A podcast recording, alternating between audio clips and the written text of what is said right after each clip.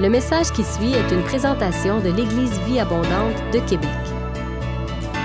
Pour plus d'informations ou pour accéder à nos podcasts, rejoignez-nous sur eva-québec.com. Bonne écoute!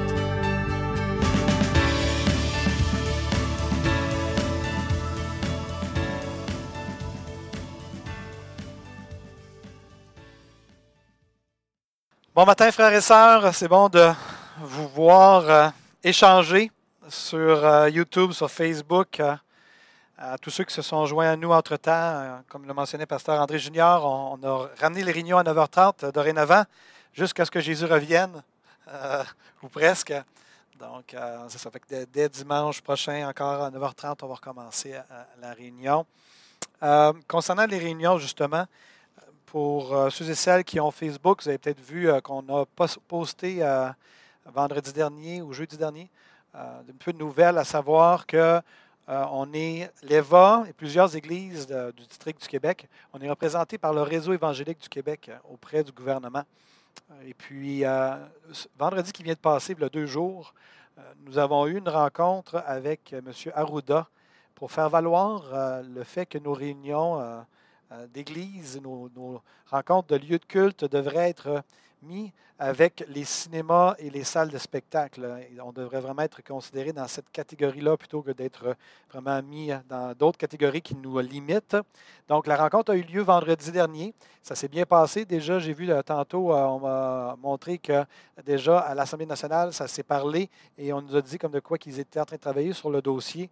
Donc, prions ensemble, frères et sœurs, pour qu'on ait gain de cause à cet égard-là, que le gouvernement puisse bien comprendre qu'on est là pour collaborer, avec eux, mais à plusieurs niveaux. Pas juste de se soumettre à ce qu'ils nous demandent de faire, ce qu'on a fait depuis le mois de mars, mais aussi l'idée de collaborer avec eux dans le sens de pouvoir prendre soin, justement, euh, à la fois de vous et que aussi, euh, vraiment, alors que nous sommes rafraîchis dans la présence de Dieu, qu'on puisse prendre soin aussi des autres et qu'on puisse propager la paix du Seigneur autour de nous.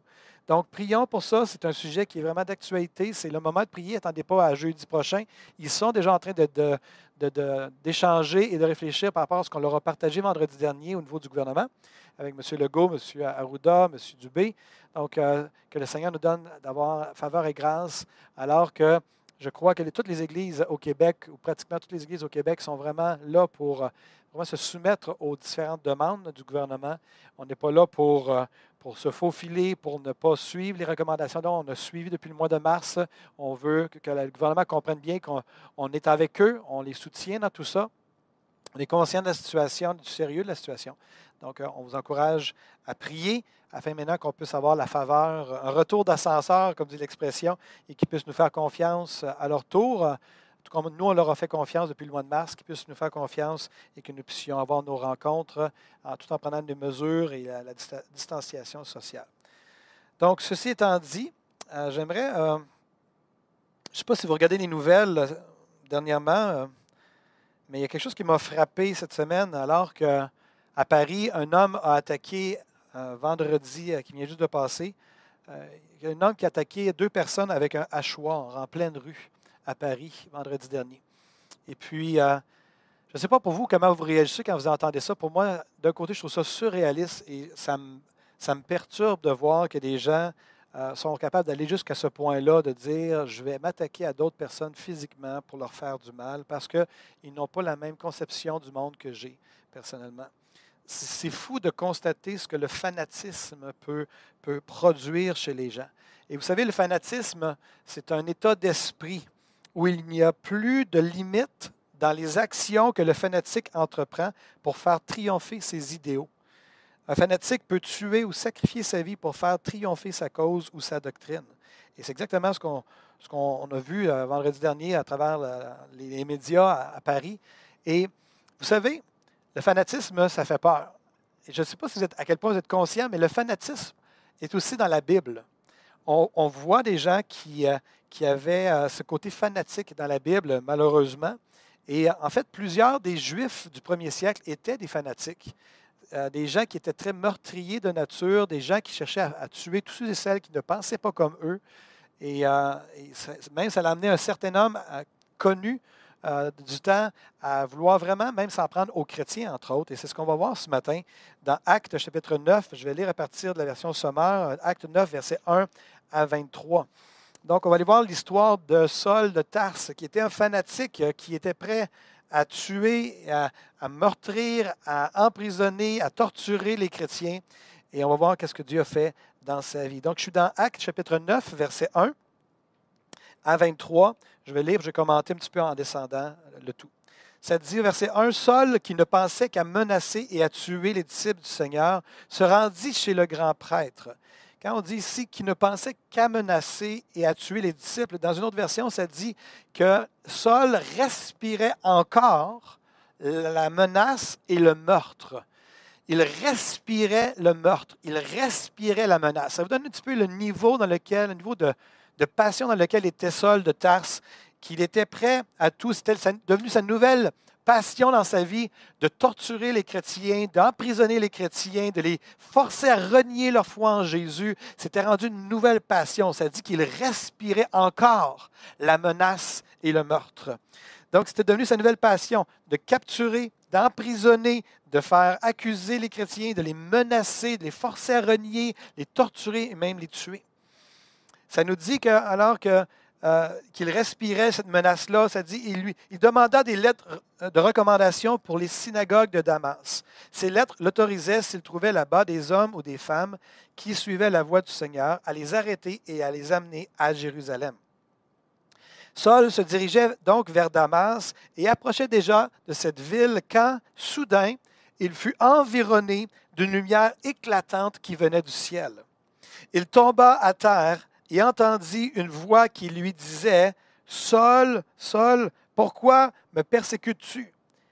Qui es-tu, Seigneur? répondit-il. La voix reprit, Je suis moi, Jésus, que tu persécutes, mais relève-toi, entre dans la ville, et là on te dira ce que tu dois faire. C'est quand même assez particulier de voir que Jésus dit ceci. Jésus dit, c'est moi que tu persécutes. Pourtant, Saul n'avait pas persécuté Jésus, la personne. Il t'arrête de persécuter les chrétiens, la famille de Jésus. Et Jésus dit, c'est moi que tu persécutes. Et c'est bon de se rappeler que lorsqu'on on touche à nos vies, lorsque quelqu'un touche à nos vies, c'est au Seigneur lui-même qu'il touche. Lorsqu'il est question de notre foi, bien entendu, qu'on nous attaque à cause de notre foi, qu'on est bousculé, qu'on est, on se moque de nous au travail par rapport à notre foi, j'aimerais vous dire et vous encourager, frères et sœurs, ce matin, que le Seigneur, la manière qu'il le voit, c'est comme si c'était à lui qu'il s'en prenait, ces gens-là qui se moquent de lui. Et le Seigneur, lui, s'occupe de ces choses-là. Mais nous, on est appelés à bénir nos ennemis, à bénir ceux qui se moquent de nous, ceux qui nous persécutent. Et le Seigneur s'occupe, après ça, des sols de Tarse de notre temps. Donc, on, versets 6 et 7, ça dit, mais toi, relève-toi, entre dans la ville, et là, on te dira ce que tu dois faire. Ses compagnons de voyage restèrent euh, figés sur place, muets de stupeur. Ils entendaient bien la voix, mais ils ne voyaient personne. Et ça nous dit au verset 8 et 9, Saul se releva de terre, puis il avait beau ouvrir les yeux, il ne voyait plus. Il fallut le prendre par la main pour le conduire à Damas. Il resta aveugle pendant trois jours et ne mangea ni ne but. Pendant trois jours. Imaginez-vous deux secondes que aujourd'hui, à l'heure qu'on se parle, vous perdez la vue maintenant et que vous ne voyez pas ni demain matin, ni mardi matin, et c'est seulement mercredi matin de cette semaine que vous retrouvez la vue. C'est exactement ce que l'apôtre Paul a vécu, qui n'était pas l'apôtre Paul à ce moment-là, c'était Saul qui est devenu l'apôtre Paul. Il a 72 heures de noirceur. Pendant ces trois jours de noirceur où qu'il ne voyait pas, pour ceux et celles qui ont déjà joué des jeux qu'on met un bandeau et qu'on ne voit plus, c'est incroyable à quel point ça change notre vie. Ça change nos options, ça change nos possibilités. Ça nous amène à, être, à nous intérioriser et être à l'affût et être à l'écoute de d'autres stimuli que la vision, parce qu'on n'a plus la vision pour nous distraire.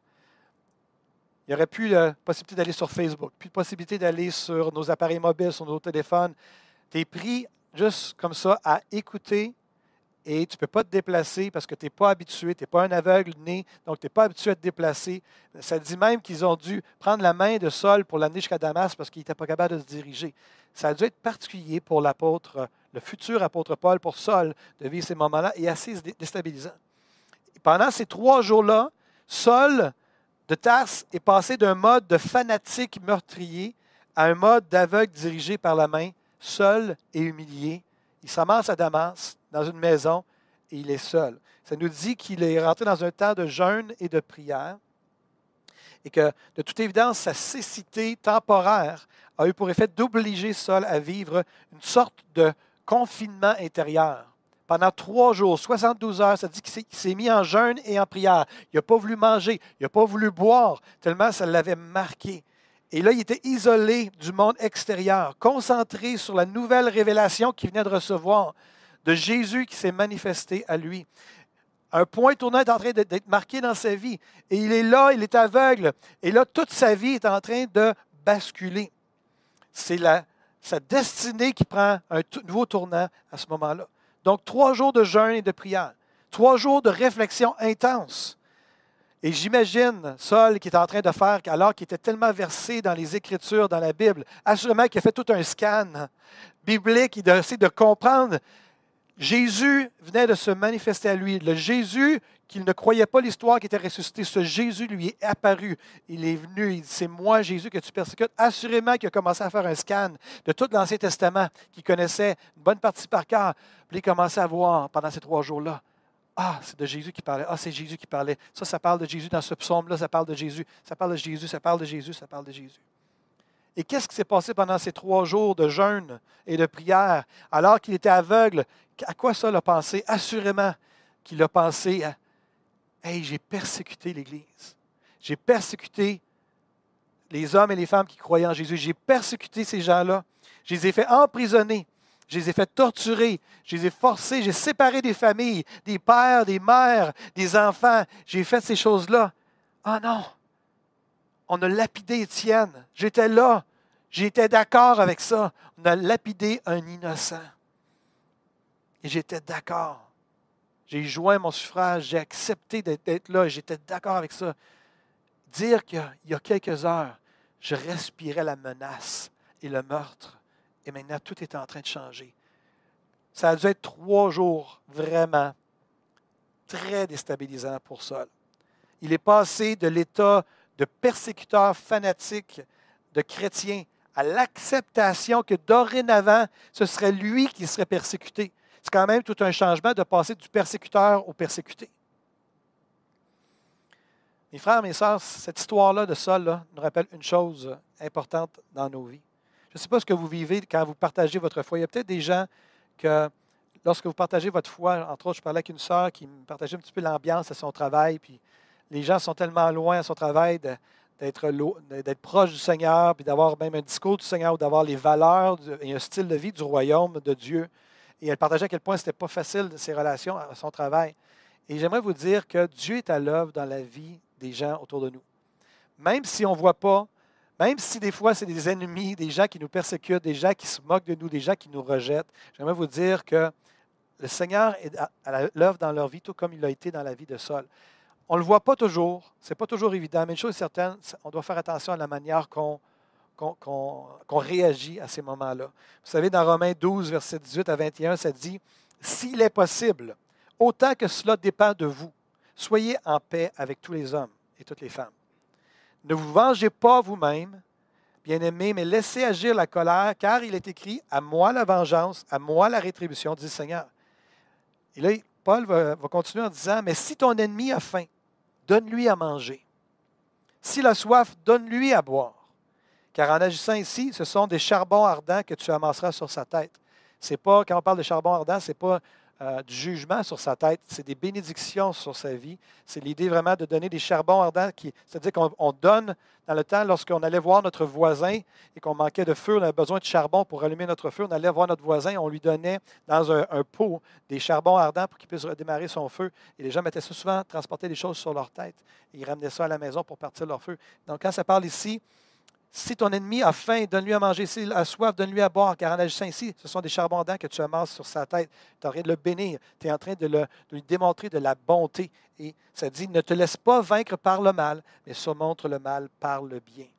Donc, c'est vraiment cette idée-là de bénir même nos ennemis, parce que le Seigneur s'en occupe. Nous, on est appelés à vraiment accueillir et de bénir nos ennemis. Il y a toujours de l'espoir avec les plus récalcitrants au message de l'Évangile. Si présentement des membres de vos familles ou des membres, à votre, membres de votre voisinage, des gens à votre travail euh, sont vraiment récalcitrants, qui, sont opposés, qui sont même agressifs par rapport à l'Évangile, j'aimerais vous encourager ce matin de continuer à prier pour ces gens-là, de ne pas sombrer dans un, genre d'irritation ou de, syndrome du persécuté, mais de juste vous tenir, de sourire et de dire, je, je continue à bénir, je choisis de continuer à bénir cette personne-là. Je ne laisserai pas son attitude à mon égard déterminer ce que je vais faire à son égard. Je veux amasser des charbons ardents sur sa vie. Je veux pouvoir la bénir, vraiment la bénir de toutes sortes de façons, et entre autres par mes actions, par mon attitude et par mes prières. Donc ici, le sol était vraiment récalcitrant. Il respirait la menace et le meurtre contre les chrétiens. Et malgré tout ça, je ne sais pas si l'histoire nous dit qu'il se rendait à Damas. Et de toute évidence, on va voir un peu plus loin quand je vais lire, ça dit qu'Ananias était au courant que Saul s'en venait avec un mandat des chefs religieux de Jérusalem pour venir arrêter les chrétiens. Donc, Ananias était déjà au courant. Ça veut dire que les autres chrétiens, les autres disciples à Damas étaient au courant. Ont-ils prié pour Saul de Tarse? Je pense, et c'est ma conviction, je crois que oui, ils étaient en train de prier pour lui et que le Seigneur a répondu à leur prière. Ne vous relâchez pas dans vos prières, mes frères et mes sœurs.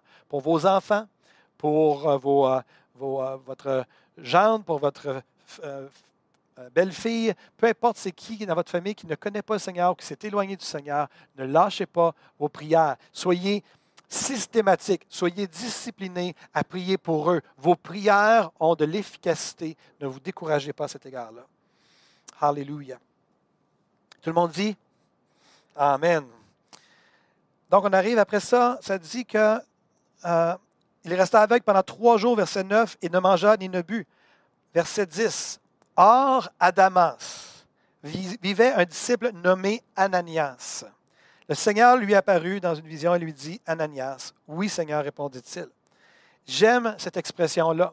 Ça nous dit que Saul de Terre se présente pour, se, se, dirige pour à Damas. Le Seigneur le rencontre. Il se ramasse pendant trois jours en jeûne et prière dans une maison à Damas. Il est là dans son monde intérieur, dans son confinement intérieur. Et ça nous dit qu'au bout des trois jours, Dieu interpelle un disciple qui vivait dans la ville. Or, à Damas vivait un disciple nommé Ananias. Puis le mot or, ça veut dire vraiment le, fait, mais, tout ça s'est passé, mais néanmoins, il y avait, il y avait quelqu'un qui était là, qui était disponible pour faire une différence dans la vie de Saul de Tarse. Ananias, son nom, vous savez, les Juifs, c'est très important leur nom. Quand on disait, comme euh, quand les gens auraient dit Benoît, les gens, à chaque fois qu'ils disaient les prénoms, ils comprenaient la signification des prénoms, de, ce, qui, était derrière le prénom. Et Benoît veut dire béni, mais Ananias veut dire celui à qui l'Éternel a donné gracieusement. Donc, ça nous dit que, or, à Damas vivait un disciple nommé Ananias. Or, à Damas vivait un disciple nommé celui à qui l'Éternel a donné gracieusement.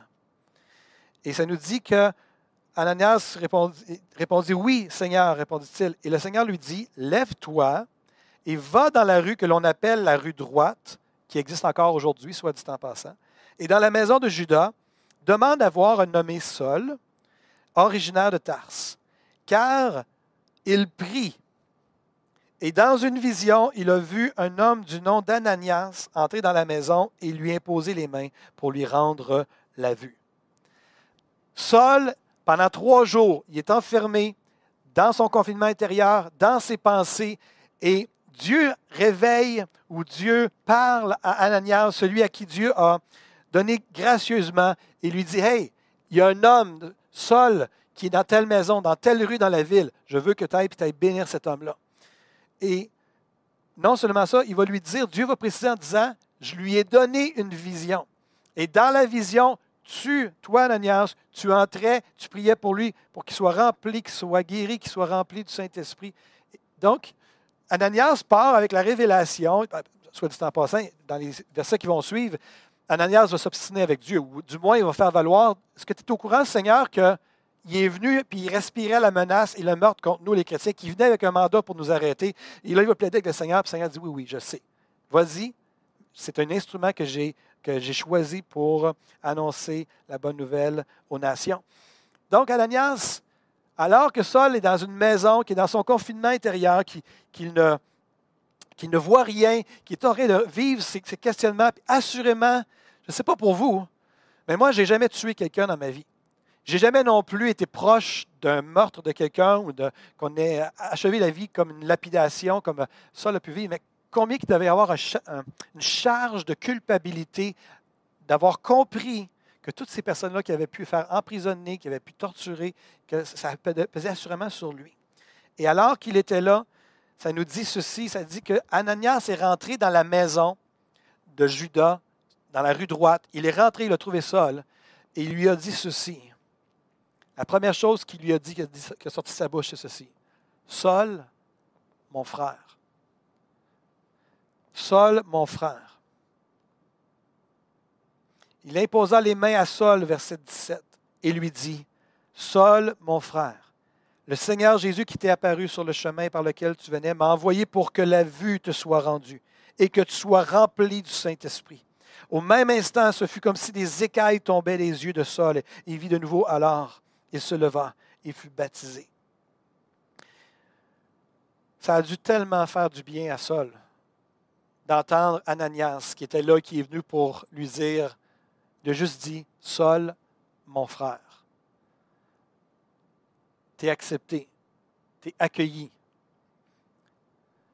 C'est quand même particulier cette histoire-là parce que le Seigneur a apparu à Saul sur le chemin qui menait à Damas.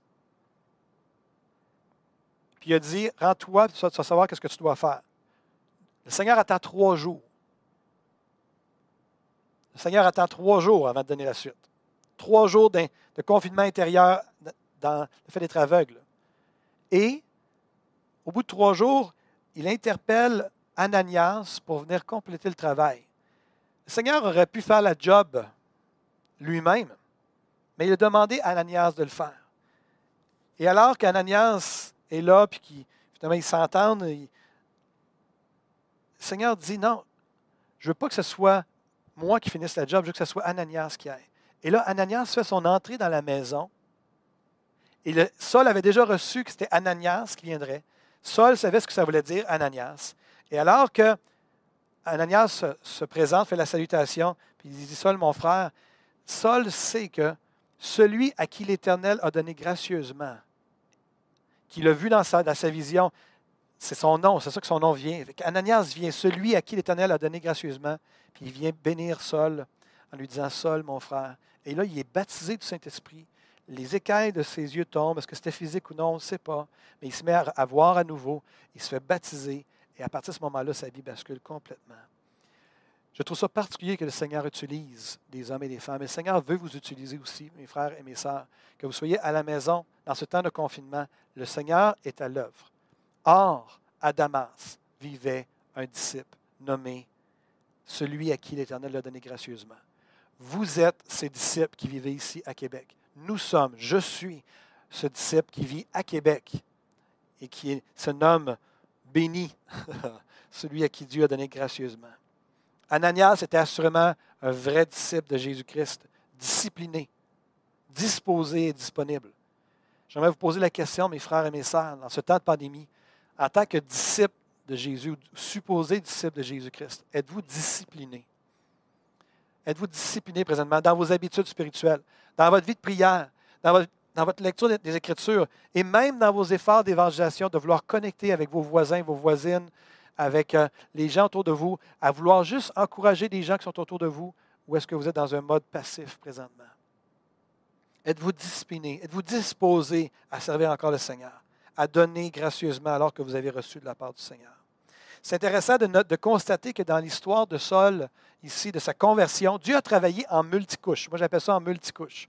C'est-à-dire que quand Dieu travaille dans ces situations-là, il ne travaille pas juste sur un aspect, il travaille sur plein d'aspects en même temps. C'est comme en parallèle. Dans toute cette situation-là, on voit que Dieu est en train de sauver Saul, personnellement. Il est aussi en train de le délivrer de sa violence, de son arrogance, de son esprit religieux. Dieu, par le fait même, est en train de travailler sur son humilité pour l'amener à recevoir, à recevoir la grâce du Seigneur. Dieu est en train aussi de, de, le baptiser, sur le point de le baptiser du Saint-Esprit. Il est en train de le propulser dans sa destinée. Puis, Dieu a choisi d'utiliser, quand je parle en multicouche, d'aller chercher un Ananias, qui était une des personnes que Saul était censé venir arrêter. Il est allé chercher un Ananias pour venir le mettre en contact avec Saul, un ennemi, un ex-ennemi avec euh, une victime. Il les met ensemble. Donc Dieu est en train de non seulement travailler dans la vie de Saul, il est en de travailler dans la vie d'Ananias. Il est en train de dire, de, l'entraîner, dire Va prier, va bénir un ennemi, va prier celui qui a persécuté tes frères et tes sœurs, va bénir, va mettre tes mains sur lui, va bénir, va, pour qu'il puisse être rempli du Saint-Esprit. Donc Dieu est en de travailler non seulement dans la vie de Saul, mais dans la vie d'Ananias aussi. Et non seulement Dieu est en train de travailler dans la vie d'Ananias, mais Dieu est en train de préparer Ananias à introduire Saul parmi le groupe de disciples qui, vont, qui étaient assurément terrorisés à l'idée de rencontrer Saul. Mais à cause de la révélation respective de Saul et d'Ananias, Ananias, nous dit que par la suite, qu'Ananias a introduit Saul aux disciples de Damas. Donc, Dieu travaille aussi dans le cœur des disciples. Dieu travaille en multicouche. Quand j'interviens dans mes, dans mes euh, interventions pastorales, je suis toujours à l'affût de cette dimension-là et dans tous les aspects de ma vie, que Dieu travaille en multicouche sur divers aspects en même temps. Et la plupart du temps, ça m'échappe parce que c'est trop compliqué. Je n'aurais pas pu imaginer un scénario comme ça. Souvent, moi, c'est unilatéral, mais je suis à l'affût de qu'est-ce que tu es en train de faire dans ma vie au travers de ça, qu'est-ce qu'il est en train de faire dans sa vie, dans la vie des gens autour de cette personne-là. Dieu travaille en multicouche. Retenez ça lorsque vous intervenez à un endroit, lorsque vous allez être un Ananias euh, Ananias, qui est mandaté du Seigneur à rentrer dans une situation, rappelez-vous toujours que Dieu travaille en multicouche. Dieu, c'est sa façon d'intervenir. Il fait ça de façon vraiment particulière. J'ai entendu l'histoire d'un pasteur qui, euh, était en train de faire du ministère à l'avant. C'est la chose qu'on ne peut pas faire depuis six mois. Là. Et puis, euh, un temps d'appel, un temps de prière. Et puis, il, il raconte qu'à un moment donné, une femme s'est avancée vers lui puis la femme était en douleur depuis 13 années. 1, 2, 3, 4, 5, 6, 7, 8, 9, 10, 11, 12, 13. 13 ans. La femme disait que la douleur depuis 13 ans était au niveau de 10 sur 10. Toujours, perpétuellement, pas perpétuellement, mais pendant 13 ans en douleur. Et elle avait la misère à marcher, à se rendre jusqu'au pasteur. Et là, le pasteur voit à quel point c'est pénible, puis qu'elle est en douleur et tout. Et qu'il commence à prier pour elle et pour la guérison. Puis le Seigneur dit au pasteur, il dit, je ne la guérirai pas par toi, mais je vais la guérir par l'entremise de son mari. Dis-lui de faire venir son mari euh, en avant. Fait que le pasteur dit ça à sa femme, à, la femme, de, pas à sa femme, mais à la femme devant lui. Et quand la femme elle le regarde, il comprend que la relation entre l'homme et la femme euh, ne va pas très bien. Fait que finalement, la femme prend son courage à deux mains avec sa condition, discuter à se déplacer. Elle s'en va chercher son mari dans le lobby de l'église de, loin, le pasteur voit le couple, il voit qu'ils sont en train d'avoir une chicane ensemble, et finalement, l'homme accepte, le mari accepte d'accompagner sa femme, et ils reviennent en avant pour la prière. Et alors qu'ils reviennent, ça nous dit que le, pasteur raconte que le pasteur, pas le pasteur, mais le mari, il suivait en arrière, plusieurs pieds en arrière. Il n'était pas avec sa femme, il, traînait en arrière de sa femme. Puis là, le pasteur explique au mari, il dit, voici ce que Dieu m'a dit. Dieu m'a dit qu'il était pour guérir votre épouse à travers votre à, travers vous. Puis euh, le mari a répondu, il dit, moi je ne prie pas. Euh, le pasteur lui a répondu, maintenant tu pries. Euh, il dit, fait lui a fait répéter une prière, Jésus, je relâche la guérison sur ma femme dans le nom de Jésus-Christ.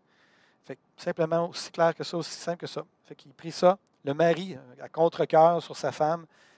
Et tout d'un coup, la femme commence à bouger, puis faire une histoire courte avec une histoire longue finalement, plus aucune douleur, complètement et entièrement guérie. La femme capotait, le mari capotait, le pasteur capotait. le pasteur disait T'es sûr, là, t'as plus de douleur, t'es vraiment sûr. Puis le mari, il ne revenait pas, lui, il n'avait pas de foi. il n'y avait aucune foi dans toute cette situation-là. Puis après les événements, alors que la, femme part avec son mari, main dans la main, ils s'en vont, puis ils sortent de l'église.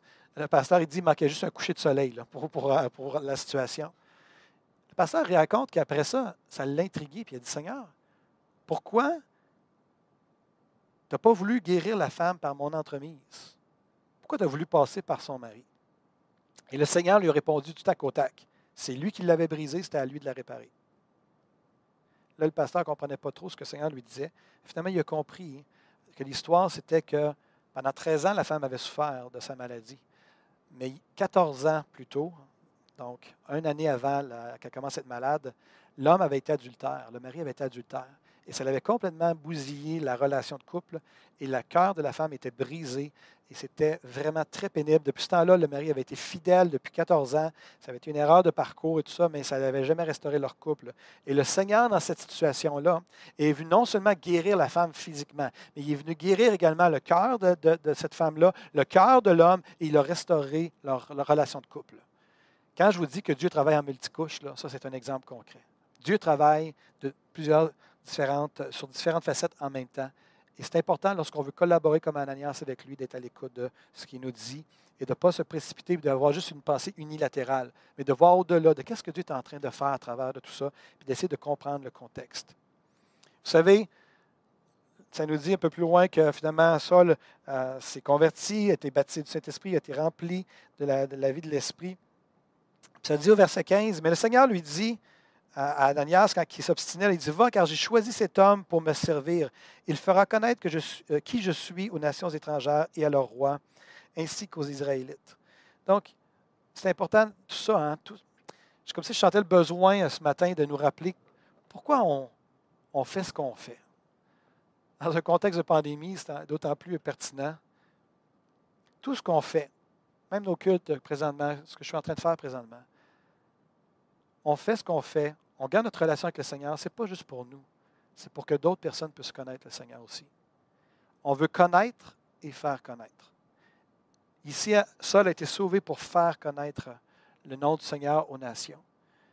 Ananias a été mandaté auprès de Saul pour qu'il soit rempli du Saint-Esprit pour qu'il puisse connaître le Seigneur, mais qu'il puisse aussi faire connaître. C'est notre appel à tous. Et quand je vous ai demandé tantôt comment ça va dans votre vie spirituelle, comment ça va dans vos habitudes spirituelles, comment ça va dans vos disciplines personnelles, pourquoi je parle de discipline? Je ne sais pas pour vous, moi, ça sonne, négatif dans ma vie, la discipline, des disciplines. Mais en même temps, la réalité, c'est que quand on n'est pas en effervescence spirituelle, la meilleure chose qui peut nous arriver ou qu'on peut, sur laquelle on peut plancher, c'est vraiment de mettre toute notre emphase sur nos disciplines. De ne pas n'est pas parce qu'on n'a pas une effervescence spirituelle qu'on doit abandonner puis juste se laisser aller. Non, on reste dans nos disciplines. On retombe sur nos disciplines jusqu'au moment d'effervescence qui, reprend place. Les disciplines, c'est important. Ça fait partie de la vie d'un disciple de Jésus, de rester discipliné, même si on n'a pas toutes les révélations qu'on voudrait avoir. Connaître et faire connaître. Pourquoi on fait ce qu'on fait? Afin que des gens puissent connaître Jésus. Dernièrement, on a des bébés spirituels à l'Église Vie Abondante. Et chaque fois que je suis avec, vous, que vous avez accepté Seigneur, vous avez accepté Seigneur dans la dernière année ou deux, dernières années, mon cœur est tellement dans la joie. Et c'est pour vous, entre autres, qu'on a fait tout ce qu'on a fait dans les dernières années afin que des gens comme vous puissiez connaître le Seigneur et que vous puissiez grandir dans le Seigneur et qu'on puisse faire de vous des disciples. On est un centre de formation à l'Église Vie Abondante. On est une famille spirituelle. Présentement, on est attaqué à ce niveau-là. Ce n'est pas facile. On ne peut pas se voir comme on voudrait se voir. On en souffre. Et c'est une bonne chose. Ça va nous rappeler à quel point c'est important, la communion fraternelle. Je pense que c'est en train de devenir très évident pour chacun d'entre nous que la foi sans la communion fraternelle, ce n'est pas pareil. Ce n'est pas, pas complet. Et on est aussi un hôpital euh, spirituel. Pourquoi on fait ce qu'on fait? C'est qu'à la fois pour que les gens puissent connaître le Seigneur, puissent être guéris, qu'ils puissent faire connaître à d'autres le message de l'Évangile. Verset 10 disait Or, à Damas vivait un disciple. Dans la région de Québec vivent des disciples. Et c'est vous. Et c'est nos frères et sœurs des d'autres assemblées de Québec, la région de Québec. J'aimerais vraiment vous encourager, frères et sœurs, à rester vraiment connecté au Seigneur, haute vitesse dans ces moments de pandémie. À être comme Ananias. Ananias ne s'attendait pas à avoir une révélation de ce genre-là. Il était simplement un disciple à Damas. Et tout d'un coup, le Seigneur se révèle à lui parce qu'il était là, il était disponible, il était disposé. Nous n'avons aucun contrôle sur les révélations qui nous, sont données, qui nous sont euh, communiquées. Mais on a le contrôle sur notre disposition et notre disponibilité et nos disciplines. Vous savez, au début, pendant les 300 premières années de la vie de l'Église, ça n'existait pas la hiérarchie dans, l'Église. D'avoir euh, des laïcs et des, euh, des gens dans le ministère. Pendant trois siècles, il n'y avait que des chrétiens, que des disciples, que des gens dans le ministère. Mais malheureusement, à cause du gouvernement romain, à ce moment-là, Constantin, on a hiérarchisé l'Église pour en faire une institution avec euh, pratiquement des trônes à l'intérieur des basiliques pendant ce temps-là. Et, le sacerdoce, l'idée que chaque croyant était un ministre, a été perdue.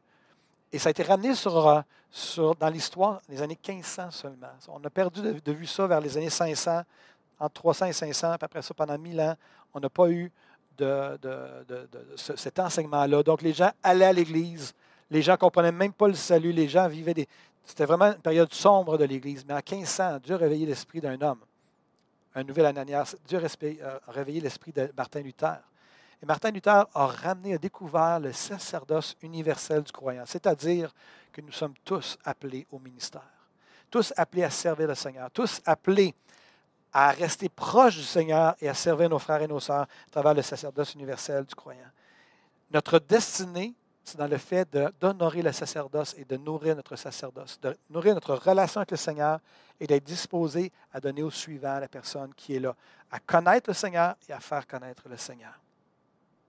J'aimerais vous dire que la destinée, votre destinée, est entre vos mains. Vous êtes responsable de votre destinée euh, spirituelle. J'aimerais bien pouvoir prendre vos responsabilités. En fait, je n'aimerais pas les prendre, mais même si le Seigneur me donnait la possibilité. C'est notre responsabilité, c'est ma responsabilité de rester discipliné dans ces temps, même de pandémie, alors que ce n'est pas facile, de rester discipliné, de rester disposé et de rester disponible. Et de collaborer à l'action de Dieu lorsqu'il travaille en multicouche, d'être capable de saisir ce que Dieu est en train de faire, de dire Seigneur, c'est quoi mon intervention là-dedans? C'est quoi tu es en train de faire dans sa vie, dans la vie des gens qui sont autour, de cette personne-là? À tous les hommes qui m'écoutent présentement, j'en ai plein devant moi. Euh, on a beaucoup de bénévoles hommes euh, présentement, c'est une très bonne chose. Je m'en réjouis, je viens juste de saisir ça. Mais les bénévoles femmes, vous êtes les bienvenus aussi à pouvoir vous joindre dans l'équipe euh, de, projection ou de, euh, de captation vidéo ou de sonorisation. Mais mon point, j'aimerais m'adresser aux hommes particulièrement, aux pères, aux maris. J'aimerais plaider avec vous et vous encourager à être les leaders spirituels de vos, de vos foyers à être des disciples. Que le Seigneur puisse vraiment vous donner d'être discipliné, d'avoir de bonnes habitudes spirituelles, d'être une source d'encouragement pour les membres de votre famille, pour votre épouse, de vraiment exercer votre leadership, de ne pas être à la traîne, mais de vraiment exercer votre leadership spirituel. Vous avez un leadership que votre épouse ne pourra jamais exercer. Et c'est votre rôle, c'est votre responsabilité. Mon frère, qu'est-ce que tu fais de ta destinée? Qu'est-ce que tu fais de ton sacerdoce? J'espère que tu restes proche du Seigneur. Sinon, reviens vers le Seigneur. Entends la voix du Seigneur au travers de ce que je te dis ce matin. Reviens vers le Seigneur. Repriorise ta relation avec le Seigneur. Ta relation dans ta parole, dans la parole de Dieu, dans, ta vie de prière. De juste revenir, de te synchroniser, de te repentir si tu as besoin de te repentir, de, de t'être détourné, de t'être relâché, s'il y a des péchés, dans ta vie, ça fait partie du leadership spirituel d'un homme dans son foyer, de rester pur, de rester droit, de faire la, paix avec le Seigneur lorsqu'il y a des choses sur lesquelles on a trébuché. Et que le Seigneur puisse dire, à Québec, vit un disciple. À Lévis, vit un disciple. À Ancienne-Lorette, vit un disciple. À Saint-Nicolas, vit un disciple. À Charny, vit un disciple. Peu importe où vous êtes présentement, que le Seigneur puisse dire, j'ai quelqu'un de disposé, de disponible. J'ai quelqu'un qui est discipliné, quelqu'un qui est à l'écoute, qui est prêt à être mon Ananias à n'importe quel moment. Que ce soit pour un ennemi, que ce soit pour un frère, pour une sœur, que ce soit pour un voisin, que je suis disponible et disposé. Est-ce qu'on peut pencher nos têtes à ce moment-ci, fermer nos yeux?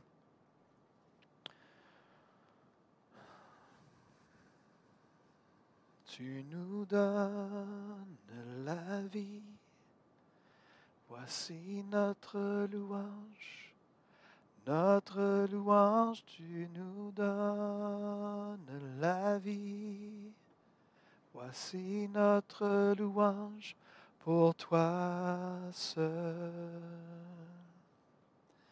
Dieu, tu es grand.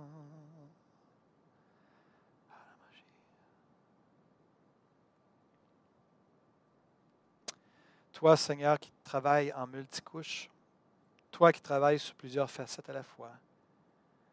C'est tellement étonnant combien de fois, dans les dernières années, j'ai pu être témoin de, cette sagesse, de cette souveraineté de ta part.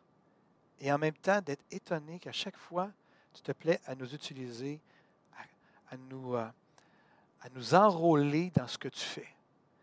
Et à l'Église du Abondante, je connais assez mes frères et mes sœurs pour savoir que c'est tous, c'est notre désir à tous d'être des collaborateurs dans ton œuvre. Je bénis mes frères et mes sœurs qui m'écoutent présentement, qui entendent ma voix. Je prie pour une grâce particulière, qu'elle soit transmise, qu'elle soit communiquée à mes frères et mes sœurs. une revitalisation spirituelle, un renouvellement, une réforme spirituelle dans les esprits. Il y a des gens ce matin, le Seigneur veut vous amener un petit peu comme vous êtes présentement en fait dans cette situation-là. Vous êtes dans une période de confinement intérieur, comme l'apôtre, l'apôtre Paul, Saul de Tarse. Vous êtes dans un confinement intérieur présentement. Et tout comme Saul a été complètement perturbé pendant ces trois jours-là, dans les six derniers mois, vous avez été perturbé à l'intérieur, d'une manière comme vous ne l'avez jamais été jusqu'à maintenant dans votre vie chrétienne. J'aimerais vous le dire, je l'ai déjà dit dans le passé, que le Seigneur vous dit qu'il veut réformer votre vie. Il veut réformer votre façon de voir, votre façon de vivre votre vie chrétienne, de la bonne façon. Puissiez-vous saisir sa pensée maintenant. Esprit de Dieu, toi, qui sais révéler les bonnes pensées clés qui transforment les cœurs, qui transforment les perspectives, qui renouvellent nos pensées. Saint-Esprit, viens maintenant transmettre ta pensée à nos cœurs, à nos esprits. Donne-nous une parole de vie qui va changer le, cours de notre destinée. Viens nourrir maintenant le sacerdoce que tu nous as octroyé lorsqu'on est né de nouveau. Père, à tous mes frères et mes sœurs, et particulièrement mes frères, là où vous êtes, je prie pour une grâce particulière que vous puissiez vraiment reprendre le flambeau si vous l'avez laissé. De rallumer le flambeau et de reprendre le flambeau et de dire, je reprends mon rôle auprès de mon épouse, auprès de mes enfants. Je, prends mon rôle à cœur, je me discipline, je me rends disponible et je me dispose. Et pour mes sœurs qui sont là aussi, qui sont découragées présentement, peut-être qui sont désillusionnées, qui ne comprennent pas ce qu'elles vivent présentement, je prie que tu puisses les renouveler, les restaurer, leur donner une parole vivante, un réma du fait que tu ne les as pas abandonnés, que c'est une saison que nous traversons présentement, que ce n'est pas permanent, que c'est une saison. Puisses-tu, Seigneur, utiliser cette saison à notre avantage, qu'on puisse en tirer vraiment avantage? Que ton règne vienne à Québec. Oui, Seigneur. On bénit nos, nos frères et nos sœurs de d'autres assemblées aussi ce matin en terminant. On bénit les autres églises, pas seulement les églises Pentecôte, chaque Église, chaque frère et sœur, chaque euh, famille spirituelle, on, les bénit ce matin. Nous prions que tu puisses les fortifier, les encourager, leur donner de rester fidèles à leur Église, fidèles à leur famille spirituelle, qu'ils puissent rester vraiment attachés à leur famille, là où ils se trouvent. Accorde ta grâce aussi aux ouvriers, Père, aux ouvriers, aux pasteurs qui euh, leur monde a complètement basculé depuis six mois, que leurs habitudes ont basculé, que c'est vraiment pas facile pour eux. Nous prions que tu puisses les encourager ce matin, insuffler dans leur cœur du courage, de la paix, de la joie malgré les circonstances. Nous bénissons les ouvriers que tu as placés et chaque ouvrier que tu as placé, c'est-à-dire chacun d'entre nous. Père, renouvelle nos forces maintenant. Renouvelle notre, notre faim et notre soif spirituelle pour toi. Nous te le demandons, Père. Je prie, Père, pour la jeune génération. La génération, les adolescents, les étudiants, les adolescents, les enfants. Je prie que cette génération soit saisie par ton esprit. Je prie que ce que tu as déposé dans les générations des adultes, je prie que ce que les jeunes vivent et vont vivre, je prie que ce ne soit pas une version diluée de l'Évangile, mais que ce soit une version pleine et entière. Que dans le cœur de nos jeunes, il y ait une faim, une soif de te connaître pour qui tu es, de te connaître vraiment, que tu puisses venir les rencontrer, les visiter, chaque jeune de notre Église, qu'il soit au niveau de la JVA, que ce soit au niveau de GC, que ce soit au niveau de la pouponnière, viens visiter nos jeunes, Père. et qu'ils soient remplis du Saint-Esprit, remplis de ta vie. Que ton règne vienne dans notre famille spirituelle, Père. Te le demandons dans le nom de Jésus-Christ. Tout le monde dit Amen, Amen et Amen. Si vous avez aimé ce message, nous vous invitons à vous joindre à nous lors de nos rencontres du dimanche matin. Vous trouverez l'horaire et l'emplacement de nos réunions sur notre site internet eva-québec.com. N'hésitez pas à communiquer avec nous et que Dieu vous bénisse.